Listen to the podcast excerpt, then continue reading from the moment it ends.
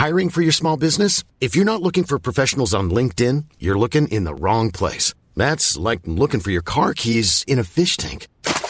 LinkedIn helps you hire professionals you can't find anywhere else, even those who aren't actively searching for a new job but might be open to the perfect role. In a given month, over 70% of LinkedIn users don't even visit other leading job sites. So start looking in the right place. With LinkedIn, you can hire professionals like a professional. Post your free job on linkedin.com slash people today.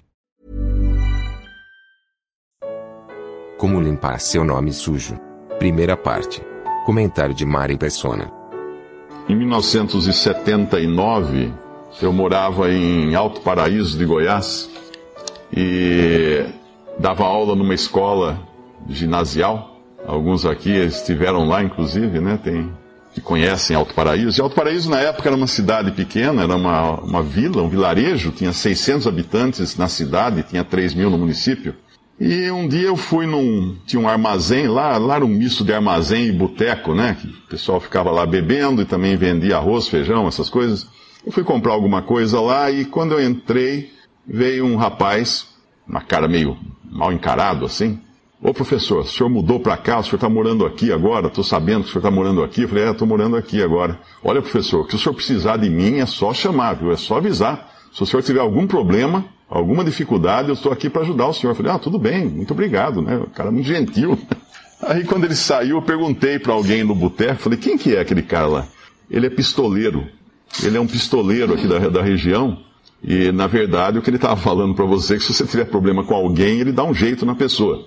É isso que ele está oferecendo os serviços dele. Eu achei, eu achei assim um, um profissional e tanto, porque ele tinha essa reputação ali na cidade, andava solto, né? Todo mundo sabia que ele era um pistoleiro e não estava na cadeia, então a reputação, o nome que ele tinha era um bom nome. Se eu precisasse de alguém, se eu tivesse um problema, uh, certamente eu não ia procurar um amador, né? Eu ia procurar uma pessoa que tenha um nome, que tenha uma reputação boa, assim. E, e nome é uma coisa interessante, né? A reputação é uma coisa interessante, porque ela é relativa. Todos nós temos um nome. Cada um aqui tem um nome. Não falo o nome eh, Mário, né? O nome que nós somos chamados, mas nós temos uma reputação. Cada um de nós tem um nome. E às vezes nós temos um nome a zelar, né? Que a gente aprende isso, que tem que zelar pelo seu nome, tem que construir o seu nome na sociedade, tem que fazer um nome na sociedade. No caso daquele, daquele pistoleiro, ele tinha um nome. E alguém que precisasse de alguém, eh, de, de uma pessoa com um nome como aquele, com uma reputação daquela, ia contratá-lo. Ah, mas ele era pistoleiro, matava as pessoas e tal. Mas ah, para quem fosse contratá-lo, isso era importante. Outras coisas não eram importantes, isso era importante. Então uma pessoa pode ter um nome de uma forma relativa. Por exemplo, um artista, um, um cantor, um músico famoso, ele pode estar devendo para todo mundo. Ele pode estar com o nome sujo no mercado, assim, completamente sujo, devendo para todo mundo, quebrado, completamente quebrado. Mas as pessoas continuam comprando os discos dele, continuam indo, continuam, continuam indo nos shows dele, porque ele tem um nome dentro do, do meio artístico. Fora do meio artístico, o nome dele está horrível, está péssimo. Mas dentro da, daquilo ele tem um nome. Tem pessoas, por exemplo, que estão, uh, que têm o nome sujo na, na praça, agora com, com crise, né, num tempo de crise, aumenta a inadimplência, mais pessoas acabam deixando de pagar os seus compromissos e ficam com o nome sujo. Então tem muito cheque sem fundo, tem crediário que não pagou, e aí vai tentar comprar alguma coisa, não, ó, seu cartão foi cancelado no banco, seu nome está lá no serviço de proteção ao crédito, você não tem mais crédito na praça. A pessoa perdeu o nome no crédito, nos bancos, na praça, no comércio. Mas às vezes é um, um, grande médico, um grande cirurgião, as pessoas continuam indo lá fazer cirurgias. Porque o cara é muito bom naquilo que ele faz.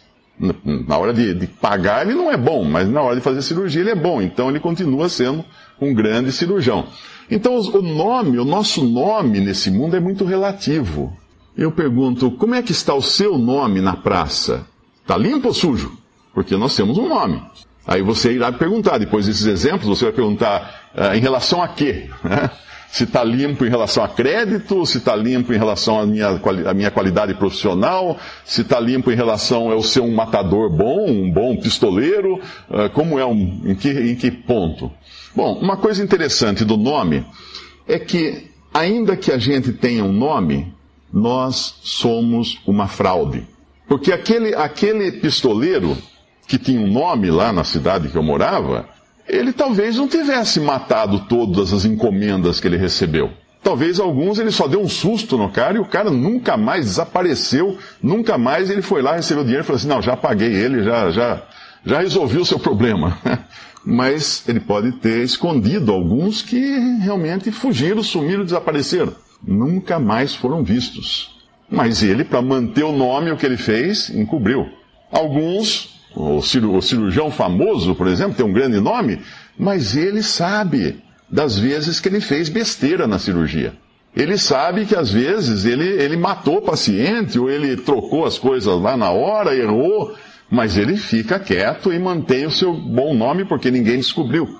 Alguém estava com um nome sujo na praça, ou iria ficar com o nome sujo na praça, e fez o quê? Foi lá, subornou uma pessoa dentro de alguma, de alguma, algum departamento lá do governo, da, da da fiscalização, deu um dinheiro para o fiscal, deu uma propina para não sei quem, limpou.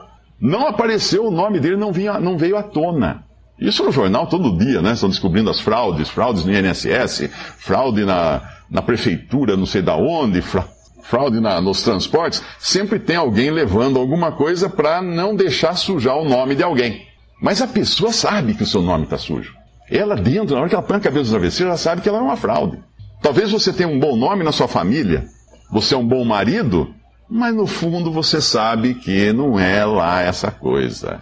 Talvez sua esposa ah, coloque você lá num pedestal, mas você sabe que realmente você, de vez em quando, você mascara aquilo que você faz. Ou você tem um bom nome como pai, seus filhos adoram você, mas você sabe também que você tem aqueles segredos que os seus filhos não sabem.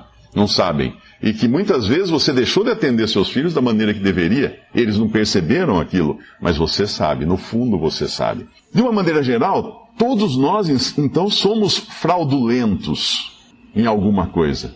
Todos nós criamos um bom nome, mas esse bom nome tem buracos. Ele é meio uma peneira, ele tem uns furos lá que a gente vai tapando de vez em quando para manter esse bom nome. Tem uma passagem na, na Bíblia que fala de nome. Eu estava pensando que esse nome relativo também ele muda ao longo da nossa vida. Quando nós somos crianças, nós vamos na escola, lá no, no primário, né? A gente quer ter um, um nome tirando boas notas. Então você se esforça ao máximo para atingir o padrão para tirar boas notas. Mas aí chega no ginásio, talvez os meninos briguentos querem bater em você na rua. Eu não sei se ainda hoje existe isso, estou falando do meu tempo de, de, garoto, né? Então o seu bom nome é você ser um cara forte, você saber lutas marciais, você saber lutar, saber brigar, saber fazer, né? De, de, res, eh, impor respeito ali na, na, na, na, na escola, na saída da escola. Mas aí você chega na, na, adolescência, daí as meninas começam a se interessar por você, você por elas, e você tem que fazer um bom nome também. E muitas vezes você tem que ser aquele matador, né? Que você quer que seus amigos saibam que você é o cara que, que consegue todas as meninas que você quiser e tal. Então você cria uma reputação ali. E depois você vai ter a reputação profissional, depois você talvez vá ter uma reputação como pai de família, ou como avô, ou como qualquer coisa, e você vai sempre mudando nas áreas da sua vida, mas querendo sempre manter um bom nome. Você tem padrões para manter esse bom nome. Até que você vai chegar um momento em que nada disso vai importar mais. Nem a nota que você tira, esse, esses padrões, esses, esses, uh, esses alvos que você estabeleceu para si mesmo, já não, não, não adiantam mais. Porque você já não tem mais necessidade de tirar boas notas, eh, não interessa mais as meninas da escola, de brigar com os meninos também não, carreira você já está aposentado, você já. Então você não tem mais um, um alvo, você não tem mais uma meta para cumprir, mas você sabe que vai ter que sair daqui, dessa vida e se encontrar com Deus. Mas porventura você seja aquele que fala assim: ah, não, não, não acredito que exista Deus então você vai ter uma, vai ter uma, uma situação miserável, porque se você passou a vida inteira querendo ser aprovado pelas pessoas em diferentes fases da sua vida, por diferentes pessoas, com diferentes propósitos, vai chegar um momento em que você não tem mais ninguém para aprovar você. A sua vida é completamente vazia.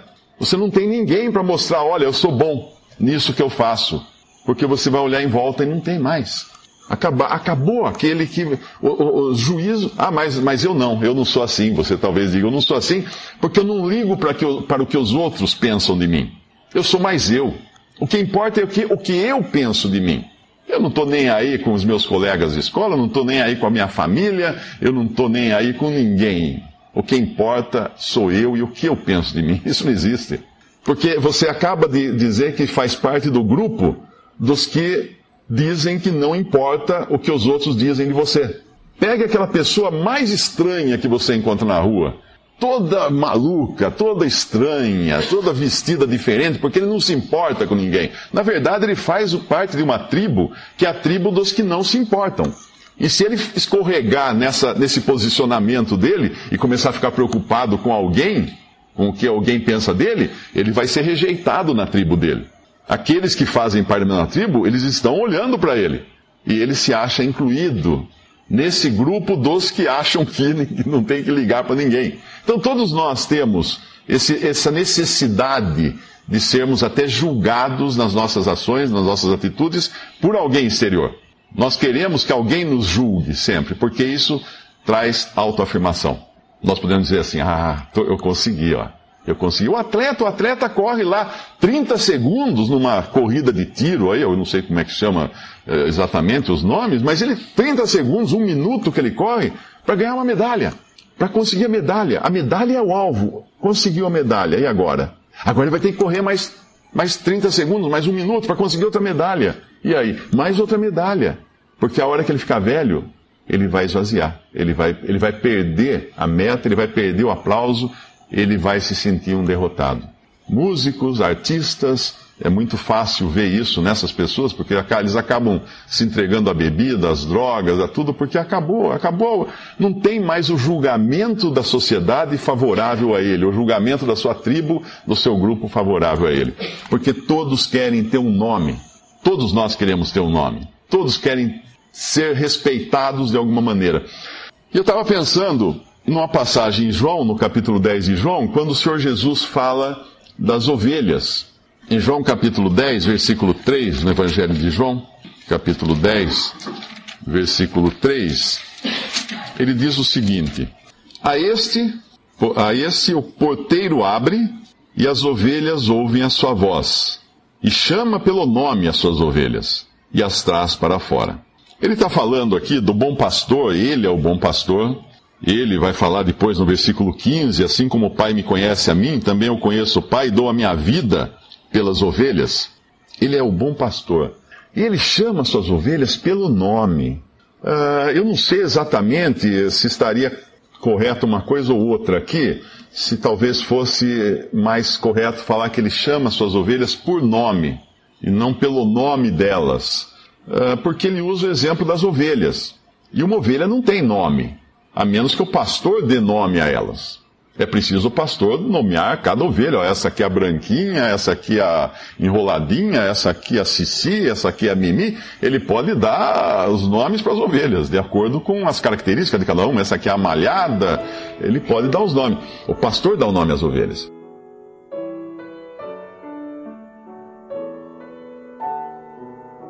Visite respondi.com.br Visite também 3minutos.net.